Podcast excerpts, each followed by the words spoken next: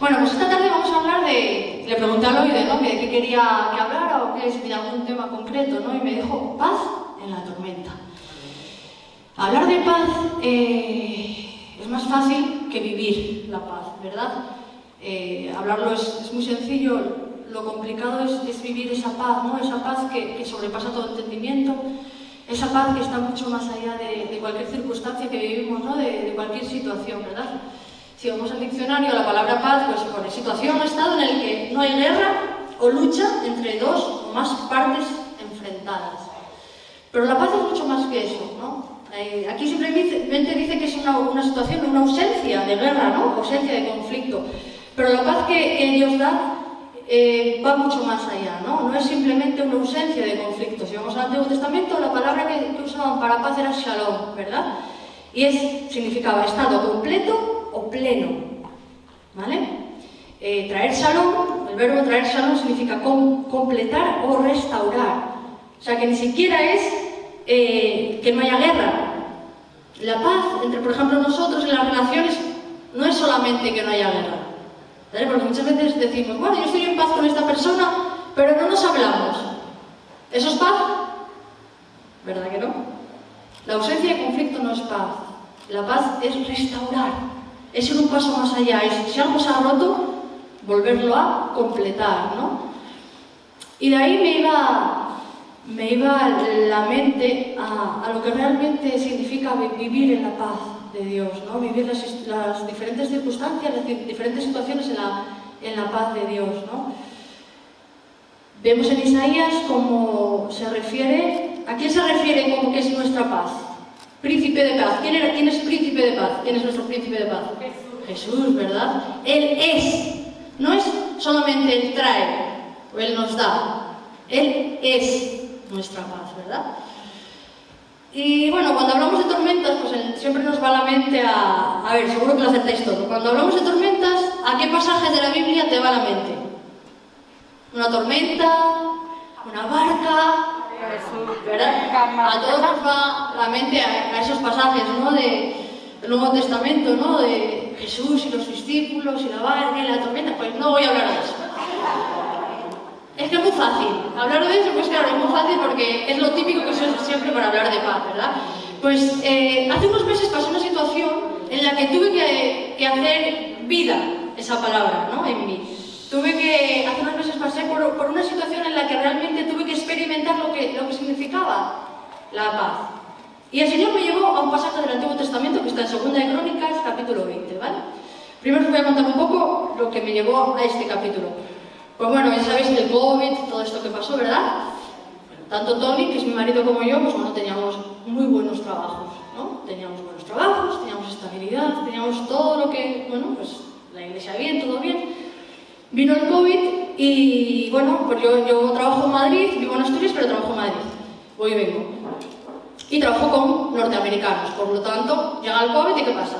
Se cierra todo y se me acaba el trabajo. Y yo, bueno, vale, señor, tú sabes todas las cosas, no pasa nada, gracias a Dios. Tony tiene un trabajo mmm, fijo de un montonazo de años y bueno, todo bien, ¿no? Pues a los pocos meses, después de 15 años trabajando en la empresa, casi de un día para otro, le dicen, a la calle. Claro, en esos momentos dices tú, a ver, vale, yo lo he perdido el trabajo, pero bueno, y ahora de repente, de un día para otro, 15 años en una empresa, uff. ¿Dónde tenía puesta mi seguridad en esos momentos? ¿Dónde tenía puesta mi paz? Es muy humano, la verdad. Me acuerdo del día que le dicen que le van a despedir, yo me acuesto por la noche y a las 4 de la mañana me levanto, pero vamos, yo soy muy nerviosa, ¿no? En, en general. Me levanto y lo primero que hago es me meto en el ordenador, me meto en InfoJobs, en no sé qué, tal, no sé qué, empiezo a echar currículums como una loca, ¿vale?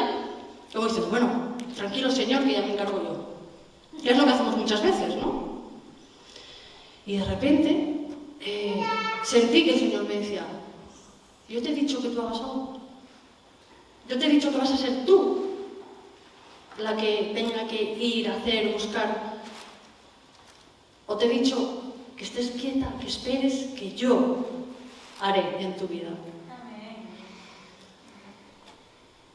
Y el Señor me llevó a Segunda de Crónicas 20.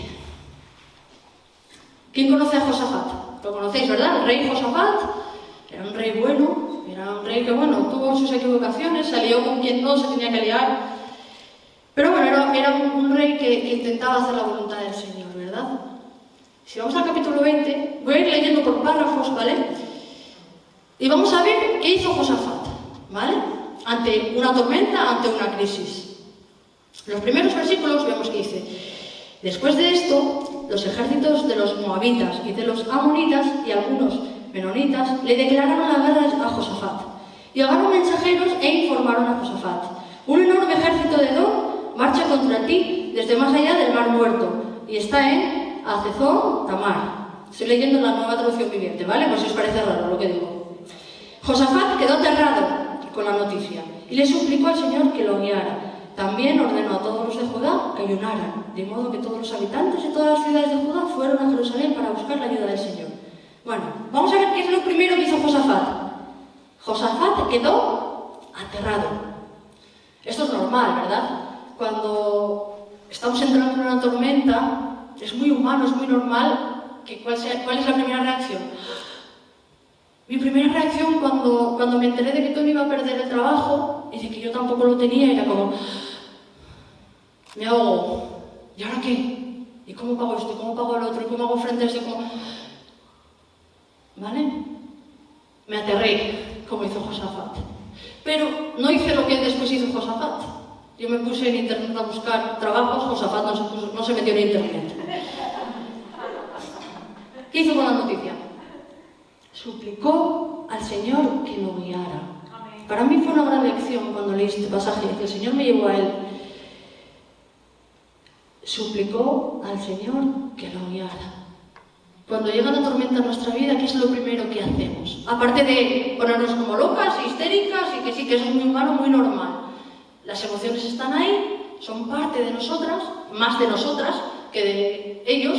Son, normalmente las mujeres son mucho más emocionales y es normal, es normal que, expresemos miedo, temor, enfado, un montón de, emociones, ¿verdad? Es parte de, de, cómo somos. Pero después de toda esa locura que nos entra cuando nos, nos va de la mano las cosas, ¿Qué hacemos? ¿A dónde vamos? ¿Qué buscamos? ¿Qué hizo Josafat? Suplicó al Señor que lo guiara, ordenó a todos los de Judá que ayunaran, de modo que los habitantes de todas las ciudades de Judá fueron a Jerusalén a buscar la ayuda del Señor. Cuando llega la tormenta a nuestra vida, ¿a dónde vamos? ¿A quién buscamos? ¿De qué nos llenamos? Fue lo primero que, yo me pregunté cuando perdí la paz ante esta tormenta, ¿no? ante esta situación. Y me di cuenta de que quizás mi paz y mi seguridad y mi confianza no estaba en el lugar donde tenía que estar. Porque cuando nos va todo muy bien, cuando todo funciona como queremos, es fácil. Es fácil decir, ah, yo creo, yo creo en Dios, yo le creo a Dios, yo sé que Él puede hacer. Y cuando todo se derrumba, a que no es tan fácil, a que no es tan simple decir, ay, sí, es que Dios hará. Pues esa fue la primera pregunta, ¿no? Que, que el Señor me hizo que mi corazón. Seguimos. En los siguientes versículos, del 5 al 12, vemos como Josafat ora al Señor. Y vamos a ver lo que le dice, que es interesante. Josafat se puso de pie ante la comunidad de Judá y de Jerusalén, frente al nuevo atrio del templo de Dios, y oró diciendo, Oh Señor, Dios de nuestros antepasados, solo tú eres el Dios que está en el cielo. Tú eres el gobernante de todos los reinos de la tierra. Tú eres fuerte y poderoso. Lo primero que hizo Josafat no fue pedir que le cambiara la situación siquiera. Lo primero que hizo Josafat no fue decir, Señor, venga, dame la solución, vamos a arreglarlo todo. Proclamó quién era Dios. Glorificó a Dios, reconoció quién era Dios, fuerte y soberano.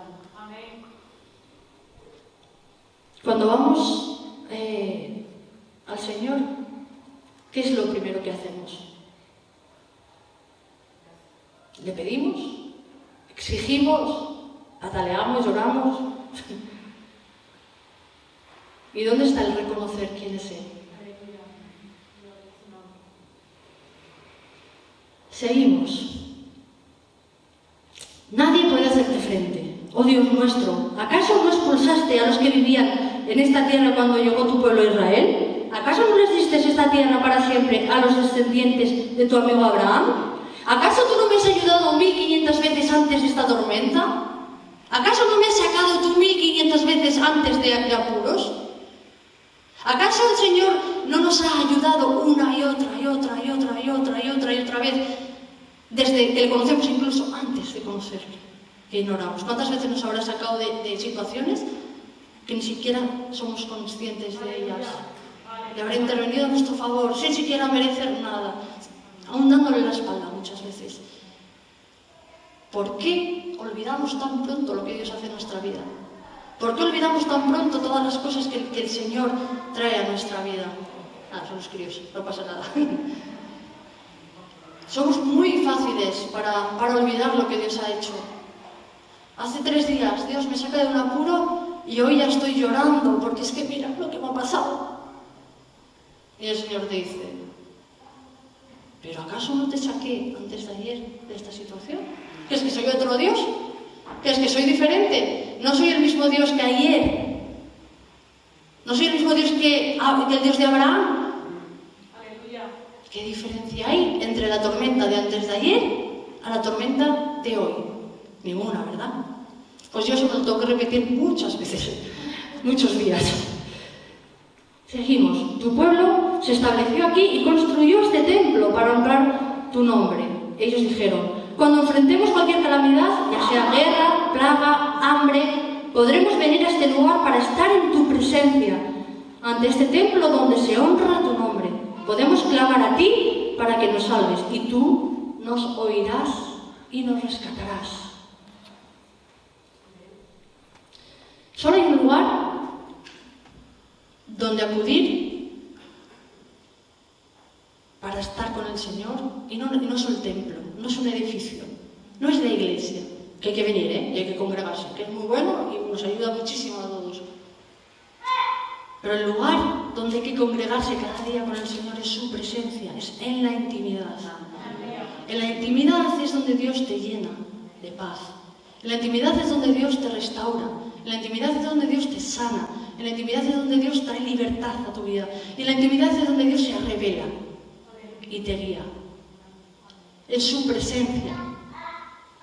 Ellos antiguamente construían el templo para que Dios, la presencia de Dios fuera ahí y ahí era donde se reunían y donde encontraban a Dios.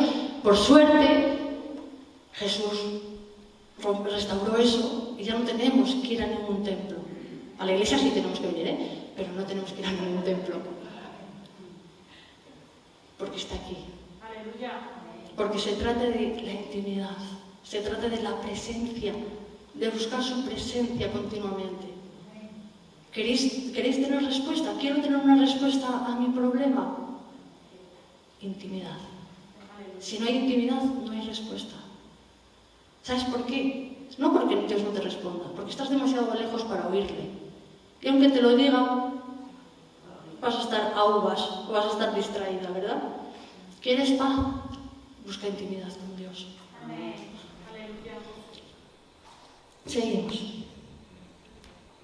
Después de, buscar la presencia de Dios, ¿no? En la oración, de decir, bueno, nosotros construimos un templo porque realmente te buscamos, realmente queremos estar en tu presencia. Ahí, después de todo esto, ahí es cuando, digamos, se queja, ¿no? O le trae la petición de oración. Dice, ahora mira lo que estos ejércitos de Amón, Moab y del monte de Seir están haciendo. Tú no permitiste que nuestros antepasados invadieran esas naciones cuando Israel salió de Egipto. Así que las rodearon y no las destruyeron. Está hablando de lo que Dios hizo en, un pasado. Como lo pagan ahora. Porque has, venido para echarnos de tu tierra, la cual nos diste como herencia, oh Dios nuestro. ¿No lo vas a detener? Somos impotentes ante este ejército poderoso que está a punto de atacarnos. No sabemos qué hacer, pero en ti buscamos ayuda. reconocieron el problema, expusieron el problema delante de Dios, después de adorarlo, después de proclamar quién era Dios para sus vidas, después de buscar su presencia y buscar, y buscar eh, su guía, expusieron el problema. ¿Y qué pasó? ¿Qué creéis que pasó después de que acabaron de orar? ¿Tuvieron respuesta o no? Sí, ¿verdad? Mientras todos los hombres de Judá estaban de pie ante el Señor junto a sus esposas, sus hijos y aún los niños pequeños, porque me gusta esto. ¿Sabes quién, quiénes se pusieron a orar? ¿Quiénes fueron al, templo, ayunaron, oraron? Todo el pueblo. Buscaron a Dios todo el pueblo, hasta los niños. Es curioso, ¿verdad? A veces creemos que los niños no, no son parte de, de, la iglesia, pero lo son. Son muy importantes. Esto es, esto es gratis, pero... ¿Qué pasó? El Espíritu del Señor vino sobre uno de los hombres allí presentes. Se llamaba Jaciel, hijo de Zacarías, hijo de Benaya, hijo de Jehiel, hijo de Matanías, un levita, quien era un descendiente de Asaf. Y dijo, escuchen habitantes de Judá y de Jerusalén, escuchen, rey Josafat, esto dice el Señor. Y aquí vienen los versículos clave para mí de todo esto que os estoy contando, ¿vale? No tengan miedo, no se desalienten porque este por este poderoso ejército, porque la batalla no es de ustedes, sino de Dios. Repito, lo parafraseo con mis palabras. No tengáis miedo. No tengas miedo, porque la batalla es del Señor. Y es el Señor quien pelea por nosotros. Y a veces lo único que tenemos que hacer es venir a sus pies y decirle, sí Señor, te necesito. Y sí Señor, ayúdame. Y el Señor actúa. El Señor no nos deja solos. No les dijo, coger las armas y ir a por ellos y machacarlos. Podría haberlo hecho. En otros pasajes de la Biblia vemos como él dice, eh, a luchar y a pelear. En este caso no les dice eso, les dice, no tengáis miedo. No es vuestra batalla, no es vuestra pelea, es mi pelea. Lo tenemos claro, que cuando viene una tormenta en nuestra vida, es Dios quien va adelante. O queremos hacer como yo hice y decirle al Señor, eh, espérate que yo ya lo soluciono. Espérate que yo ya me busco la vida, me pongo aquí, vamos, trabajo de lo que sea, 24 horas al día, da igual. Ya, ya busco yo la vida, ya para mi familia, ya proveo yo que ya, yo, yo ya puedo. Claro, claro que está bien que trabajar y hay que trabajar, por supuestísimo. Pero por encima de todo hay que escuchar la voz de Dios. Y no perder la paz solamente porque viene una tormenta en nuestra vida, ¿verdad? No temas, porque la batalla es de Dios. Mañana marchen contra ellos. Los encontrarán subiendo por la cuesta de Sis al extremo del valle que da al desierto de Jeruel. Sin embargo, ustedes ni siquiera tendrán que luchar. Hmm. Muchas veces damos por hecho que lo que tenemos que es pelear, luchar, combatir, ir a por el enemigo, machacar al enemigo. Y en este caso a mí me dijo el Señor. ¿Dónde vas? Para. Quédate quieta y escúchame. Tomen sus posiciones. Tomar sus posiciones. ¿Qué significa tomar sus posiciones? En la Reina Valera lo traduce como párense. Tomar sus posiciones es tomar lugar por alguien, ¿no? Si lo buscas en el diccionario es como tomar lugar por alguien o por algo, ¿vale? Por lo tanto, tomar su posición es simplemente estar firme, ¿no? Estar en el lado que tú eliges. Tomo posición, imagínate, en un conflicto entre Loide y Serafín. Tomo, tomo posición por Loide. No te posicionas. bueno, en este caso no me podría posicionar porque pierdo a lo que hago, pero bueno.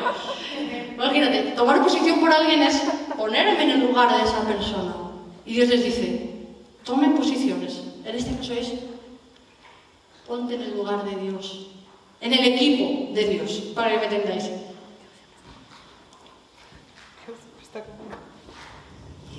Que no, cuñada, que no. Siempre está de mi parte. Yo siempre estoy de tu parte, ya lo sabes.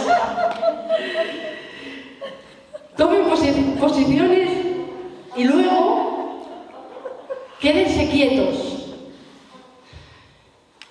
Quédense quietos. Quedarse quietos no significa solamente quieto parado.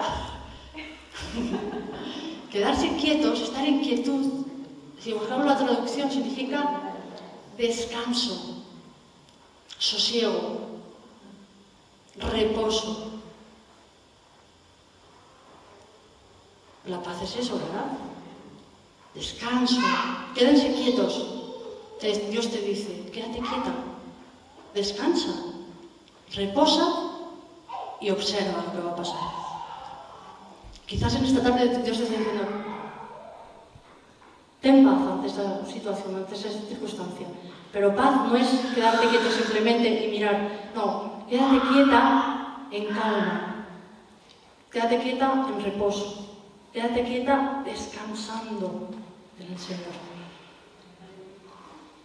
Tomen sus posiciones, quédense quietos y observen la victoria del Señor. Él está con ustedes, pueblo de Judá y de Jerusalén. No tengan miedo ni se desalienten.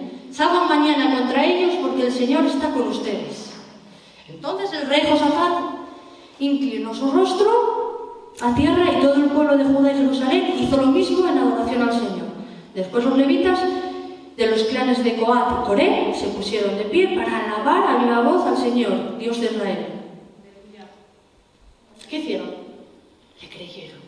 Antes de que llegara la victoria. No había sucedido toda la victoria, pero ellos ya la adoraban.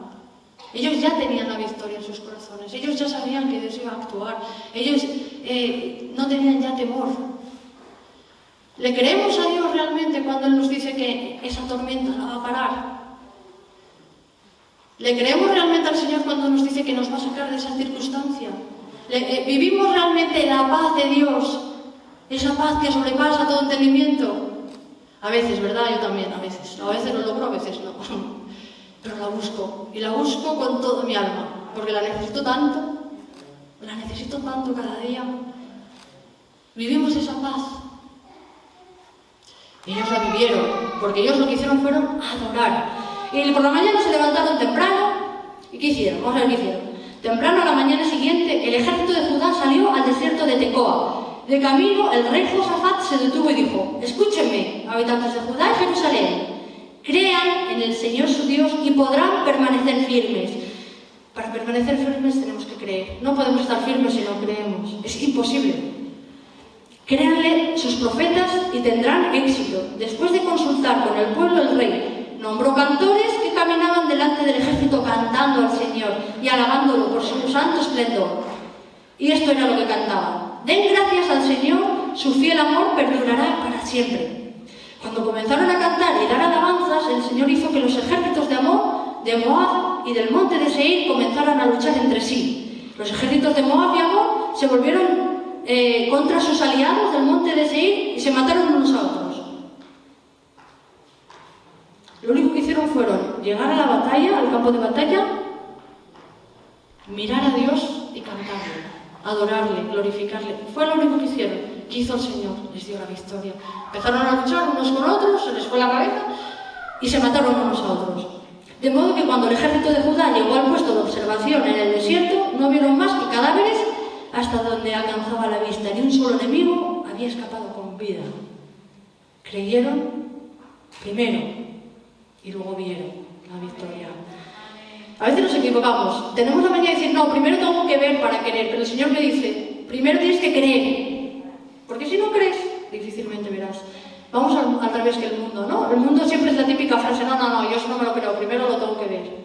Pero el Señor te dice, al revés, cree y verás.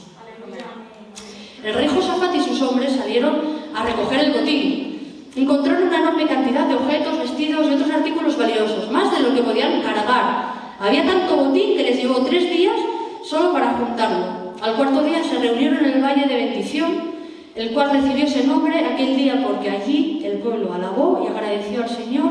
Aún se conoce como el Valle de Bendición hasta el día de hoy.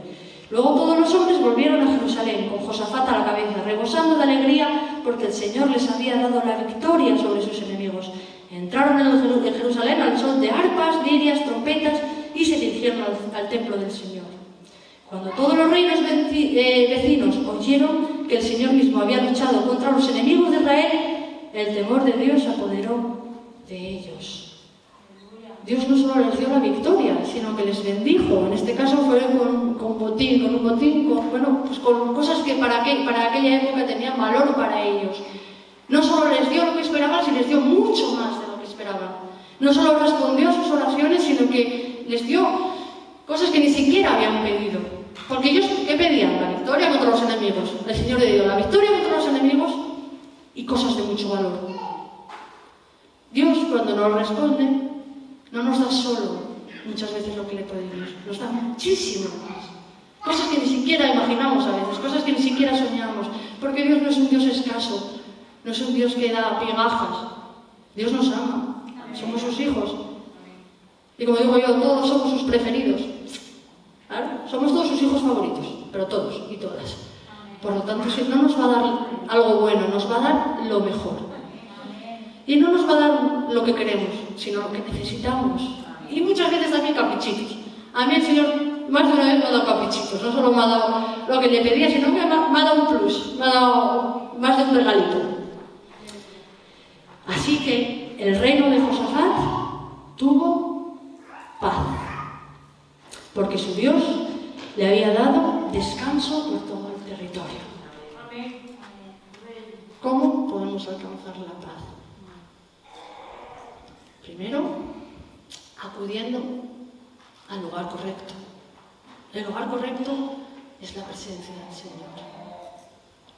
Es buscando esa intimidad con el Señor. Ahí es donde el Señor nos dice, no estáis solas. Ahí es donde el Señor nos dice, yo voy a hacer. Ahí el Señor es donde nos dice, descansa, respira hondo porque soy yo el jefe y yo sé lo que necesitas.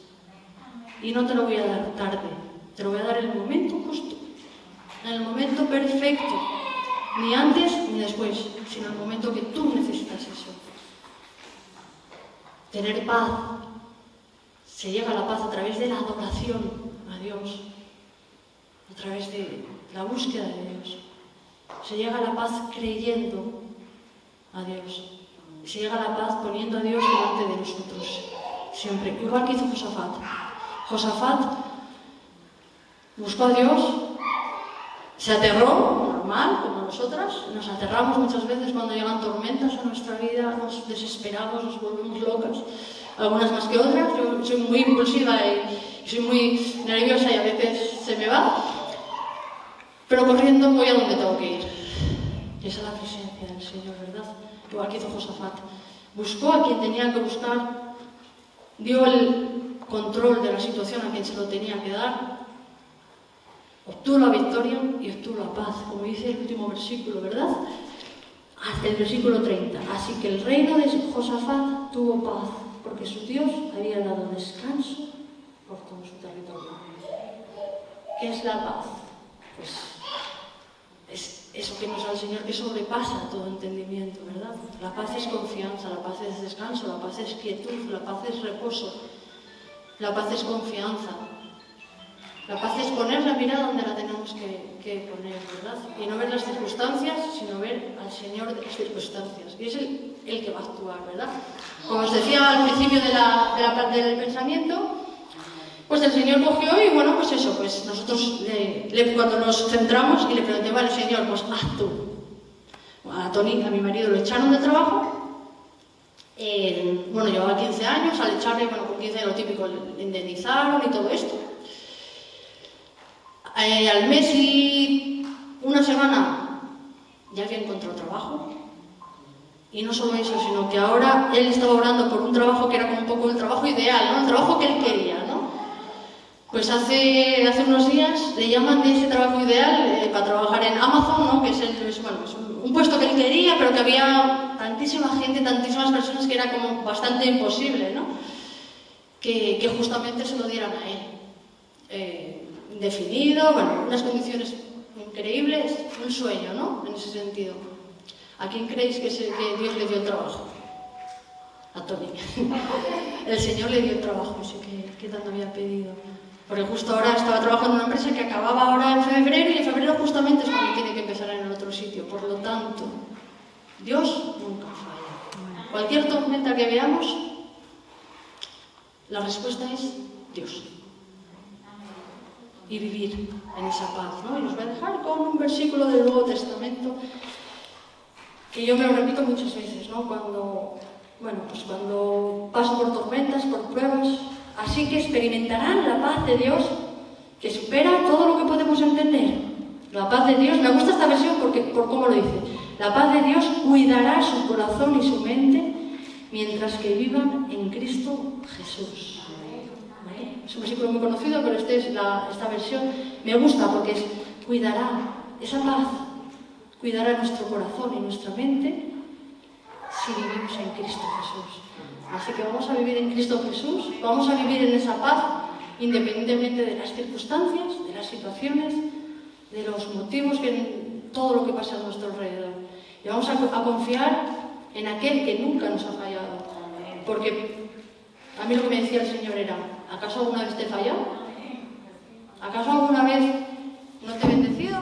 ¿Acaso alguna vez no te he dado justamente lo que necesitabas? Y mi respuesta tuvo que ser, pues no, siempre me lo has dado. Y me has dado mucho más. Así que esa paz que sobrepasa todo entendimiento, solo podemos encontrarla en su presencia y reconociendo quién es Dios para nosotros.